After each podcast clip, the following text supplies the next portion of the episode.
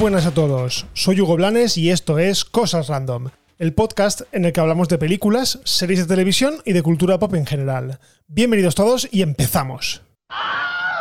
Bueno, empezamos el episodio con una sacada de chorra muy, muy importante y es que Marvel ayer presentó una especie de trailer remember eh, con escenas eh, de cosas eh, que va a hacer en el futuro, pero vamos por partes. O sea, hacía meses realmente que, salvo el tráiler de Shang-Chi, pues no teníamos muchas noticias de los futuros estrenos de Marvel.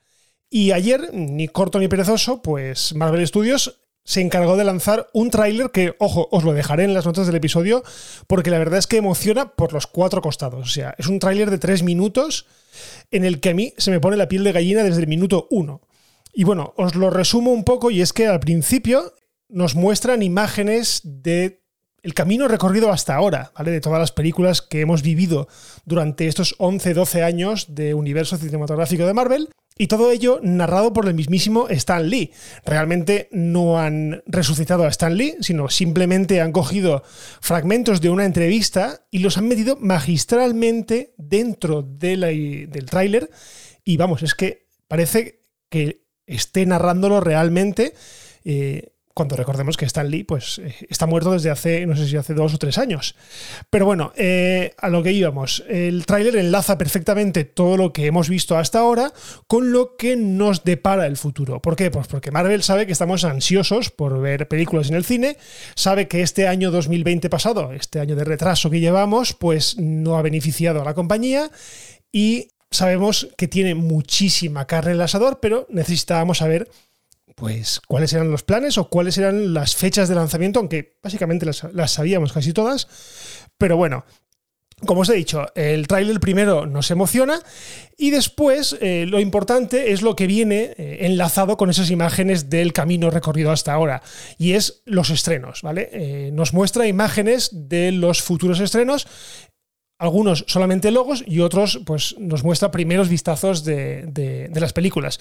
Pero bueno, eh, para poner un poco de orden, ¿vale? Porque son muchos estrenos y muchas fechas, voy a ir uno por uno o una por una y, las comentamos, ¿vale? En primer lugar, evidentemente tenemos eh, imágenes inéditas de Black Widow, que es la película que va a salir de manera inminente, ¿vale? El 9 de julio de este mismo año se lanzará, recordémoslo, tanto en cines como en Disney Plus, eh, Premier Access, que quiere decir que tendrás que soltar 22 euros adicionales a tu cuota de inscripción para poder verla en casa, o bien te vas al cine a verla. Yo, por supuesto, pues iré al cine a verla porque me apetece muchísimo verla en el cine. Pero bueno, eh, nos muestran más imágenes de Black Widow y a continuación eh, pasamos a la siguiente, que es Shang-Chi y la leyenda de los Diez Anillos, ¿vale? Eh, de esta película la verdad es que no os comenté nada en su día, cuando salió el tráiler, el primer tráiler. Si queréis os lo dejo también en las notas del episodio y le echáis un vistazo, porque la verdad es que promete mucho esa mezcla de Oriente con Occidente, esa mezcla de artes marciales con superhéroes. Yo le doy un sí, pero vamos, automáticamente. ¿vale? Esta película llegará el 3 de septiembre de 2021. Vale, y a partir de aquí viene la primera sorpresa, y es que Eternals, o los Eternos, como queramos llamarle, eh, se muestra por primera vez. ¿Vale? No habíamos visto, salvo alguna imagen conceptual y alguna imagen eh, en la presentación de la Comic Con, pero no habíamos visto todavía a los Eternos en acción. Y en este caso, pues podemos ver durante breves segundos a Salma Hayek, podemos ver a Angelina Jolie y a unos cuantos más eh, ya vestidos y caracterizados como sus personajes de la película, de la esperada película de los Eternos una película que, si mal no recuerdo, ya tendríamos que haber visto, ¿vale? Tendría que haberse estrenado en noviembre del año pasado y que se estrenará el 5 de noviembre de este mismo año, de 2021.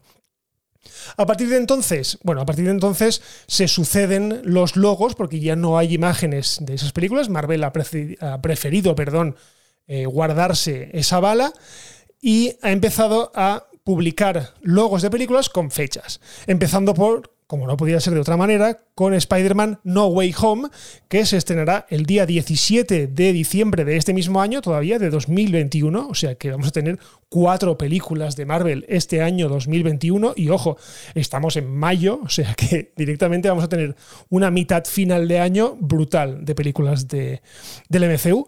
Eh, aquí, evidentemente, no nos han mostrado ninguna imagen, salvo el logo, Por lo tanto, todo son especulaciones, como ya hemos venido haciendo durante estos meses pasados. Eh, la película de Spider-Man 3 es una de las que más ganas tengo de ver.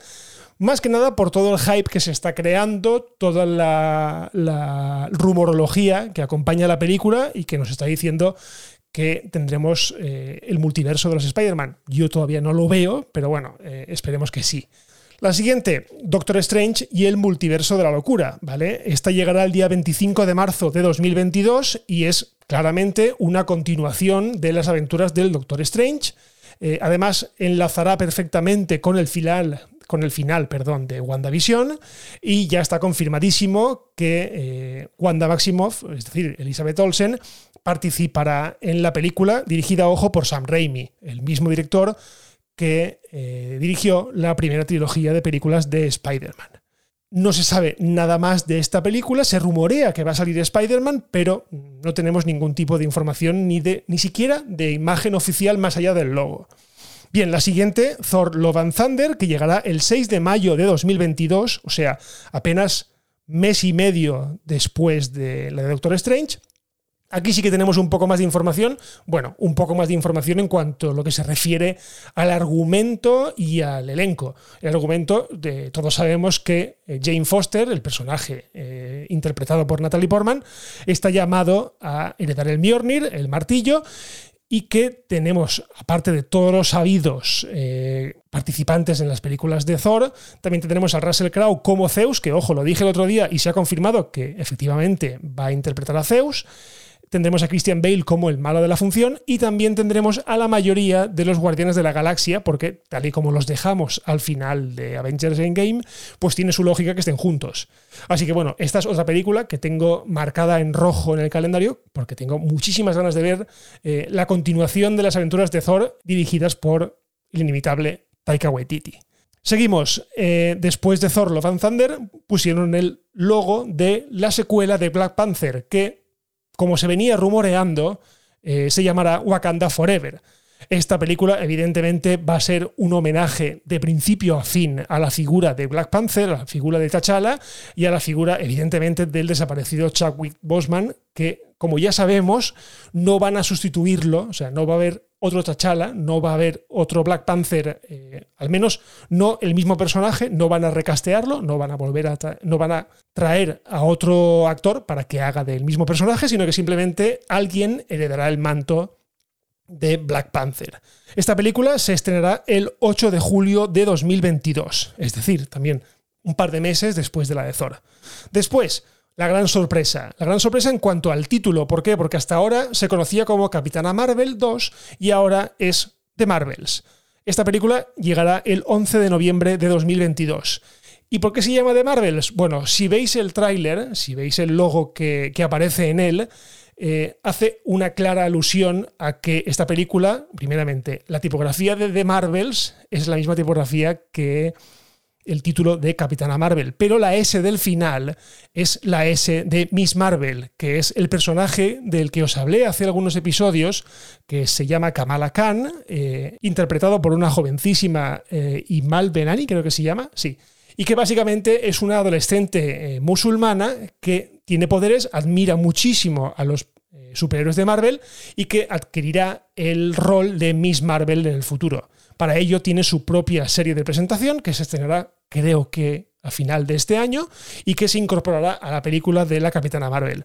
Yo creo que el simbolito que hay en medio del logo eh, hace referencia a Mónica Rambeau, que para los que visteis WandaVision eh, nos la dejamos con poderes y con una Skrull diciéndole que le necesitamos eh, en una aventura mayor o en otro sitio, ¿vale? Así que, o sea que yo creo que aquí tiene un poco de lógica que hayan cambiado el título. Me sabe mal porque era la única película que tenía eh, hasta ahora, que tenía nombre de mujer, vamos a decirlo así, ¿vale?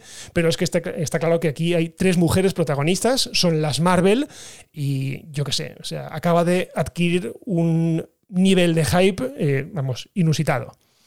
Seguimos con Ant-Man y la avispa, Quantum Mania, que es como se llamará, que llegará el 17 de febrero ya de 2023, ¿vale? Ya estamos en 2023. Esta claramente es una continuación de las aventuras de Ant-Man y la avispa, en las que bueno, nos adentraremos un poco más de lo que ya lo hicimos en la anterior entrega, en el mundo cuántico, y donde se rumorea que vamos a tener, bueno, se rumorea no, creo que ya está más que confirmadísimo, que el villano de la función será Kang el Conquistador. Un viajero en el tiempo que eh, lo hace a través del reino cuántico. Así que bueno, esta película imagino que servirá de introducción a un enemigo de gran escala, porque no creo que sea un enemigo solamente para la película de Ant-Man y la avispa. Bien, seguimos con Guardianes de la Galaxia, volumen 3, la esperada tercera parte de las aventuras de los antihéroes más famosos de la galaxia, llegará el 5 de mayo de 2023, ¿vale? Aquí, básicamente, cuando James Gunn termine con todo lo que tiene que hacer con The Suicide Squad, que es la nueva película que hace para la competencia, para DC Comics, pues eh, se lanzará o empezará a rodar con los Guardianes de la Galaxia. Así que, bueno, para el 5 de mayo de 2023 tendremos nueva película y probablemente la última de la saga de Guardianes de la Galaxia. Y bueno, el tráiler termina con un 4 enorme eh, que hace referencia inequívocamente a los cuatro fantásticos y que yo creo, mira, mirad cómo os lo digo desde aquí, ¿vale? Lo digo a día 4 de mayo de 2021. Yo creo que esta película de los cuatro fantásticos va a ser un poco como Los Vengadores. Me explico. Eh, va a ser la primera película de los cuatro fantásticos, pero me da a mí que va a tener eh, esa magia, ese aura de mega evento, ¿vale? De crossover gigante con todos los personajes para introducir a la familia fantástica. Y si no, tiempo al tiempo. No salió nada más, ¿vale? No salió fecha, no salió absolutamente nada, ¿vale? Ni cast ni nada. O sea, sabemos que es un 4 con el logotipo de Marvel Studios dentro y punto, ¿vale? Pero inequívocamente eh, estábamos hablando de eh, Fantastic Four, de los cuatro fantásticos. Y bueno, con esto se termina el tráiler y la verdad es que yo, si quieres que os diga la verdad, me quedo de piedra. O sea, me quedo de piedra con la barbaridad de películas que hay de aquí a 2023 y todo lo que todavía no nos han dicho, porque no sé si lo notáis, pero eh, los más eh, frikis del lugar seguro que sí, eh, no han hablado de Blade, ¿vale? Una película que está en desarrollo y que no han hablado en absoluto de ella. También tenemos Deadpool 3, que deberíamos de saber algo de ella porque Ryan Reynolds ya anunció que sí que estaba en marcha, que Disney sí que quería desarrollarla. Y bueno, tampoco sabemos nada de los mutantes, de la introducción al universo cinematográfico de Marvel de los mutantes de los X-Men. Pero bueno, yo imagino que esto lo dejarán para una fase 6, ¿vale? O una fase 5, perdón, la siguiente fase del, UCM. Y bueno, esto ha sido el tráiler. Eh, recordad que os lo dejo en las notas del episodio y así le podéis echar un ojo. Bueno, y ahora cambio de tema eh, y nos vamos a Netflix, ¿vale? Porque este fin de semana pasado estrenó una película que, bueno, yo la vi el fin de semana y, ¿qué queréis que os diga? Me parece la mejor película de animación que he visto en los últimos años. O sea, así de rotundo me, muestro. Y se llama Los Mitchell contra las máquinas. ¿Vale? Es una película de animación producida por las mentes pensantes de Spider-Man Into the Spider-Verse, otra de las mejores películas de animación que he visto en los últimos años, y ojo, la mejor adaptación del Trepamuros que se ha hecho jamás. También son los responsables de la Lego Película 1 y 2, y para los más frikis del lugar, eh, otra vez me repito en esta expresión, iban a ser los directores, eh, Chris Lord y no sé qué Miller, no me acuerdo cómo se llaman ahora, eh, iban a ser los directores, o fueron, de hecho, durante un tiempo los directores de la película de Solo, la, película, el spin-off de Star Wars eh, centrado en Han Solo, pero que fueron despedidos fulminantemente a mitad de la producción porque, bueno, pues porque Catherine Kennedy y la gente de Lucasfilm no estaba de acuerdo con el rumbo que estaba tomando la, la película. Bien, esta anécdota aparte, eh, volvemos, rebobinamos un poco y volvemos a la película de los Mitchell contra las máquinas. Ya os digo, una película imaginativa, una película fresca, una película graciosa, una película que no tiene ningún altibajo. O sea, es que la película empieza arriba y se mantiene todo el rato arriba. O sea, es increíble. Ahora, las malas noticias. ¿Qué tiene de malo? ¿Algo tiene de malo esta película? Sí. El doblaje en castellano.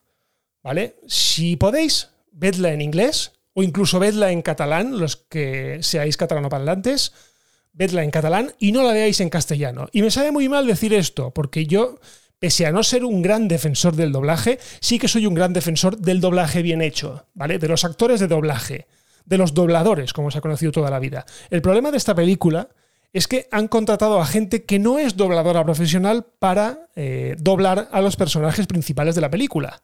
En este caso han fichado a Leo Harlem, al humorista Leo Harlem, para hacer del padre de la familia. Han fichado a Kira Miró para hacer de la madre. Y a esta, ¿cómo se llama? La de élite. María Pedraza, la pelirroja de élite, para hacer de la hija. Bien, estas tres personas, yo lo siento mucho, no tienen ni puta idea de doblar. ¿Vale? No saben doblar. Es gente famosa que simplemente las productoras llaman para eh, que doblen una película y así actúen como reclamo. Bien, yo entiendo que esto se pueda hacer cuando una película va destinada a los cines, pero en este caso, que va a Netflix y que ya tiene el público ganado, no me parece necesario que contraten a gente eh, de ese calibre para, para doblar. Es lo mismo que hicieron en su tiempo, por ejemplo, un caso flagrante fue el de Dani Martínez del Canto del Loco cuando dobló eh, Escuela de Rock, School of Rock, que la protagoniza en versión original Jack Black y que en castellano la dobló, por llamarlo de alguna manera, o la destrozó Dani Martín. También, por ejemplo, me acuerdo eh, un caso mítico es, por ejemplo, el del Espantatiburones, una película de DreamWorks que doblaba eh, Fernando Tejero, que por aquel entonces estaba súper de moda porque hacía eh, Aquí no hay quien viva, pero que como doblador era una mierda. Entonces, en este caso estamos en las mismas. O sea, tenemos una película muy buena, una base tremenda, una película que ya os digo que no me quedo corto si afirmo que gana el Oscar el año que viene a la mejor película de animación y debía, debería de hacerlo, por mucho que saque Pixar lo que tenga que sacar. Me da igual, esta película se merece todos los honores y se merece que todo el mundo la vea. Pero por favor, o sea, es que el doblaje en castellano es horrible. Me sacaba de la película cada vez que alguno de esos tres eh, personajes hablaba. O sea, era increíble.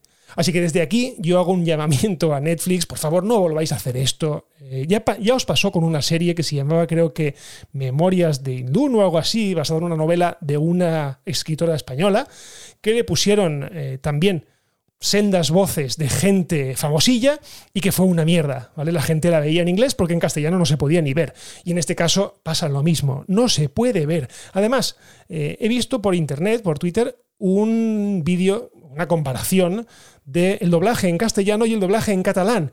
Y es que no tiene, o sea, no tiene comparación posible. El doblaje en catalán es perfecto, es profesional. De hecho, la mayoría de los dobladores que hay en España son catalanes.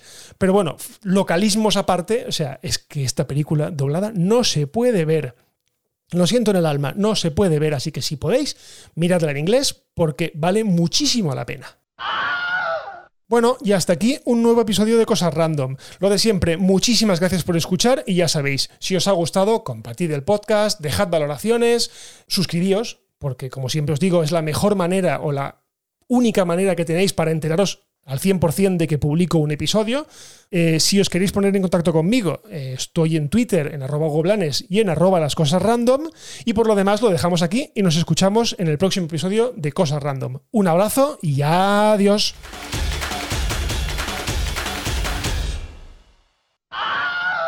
Bye bye, hasta otro ratito, ¿eh?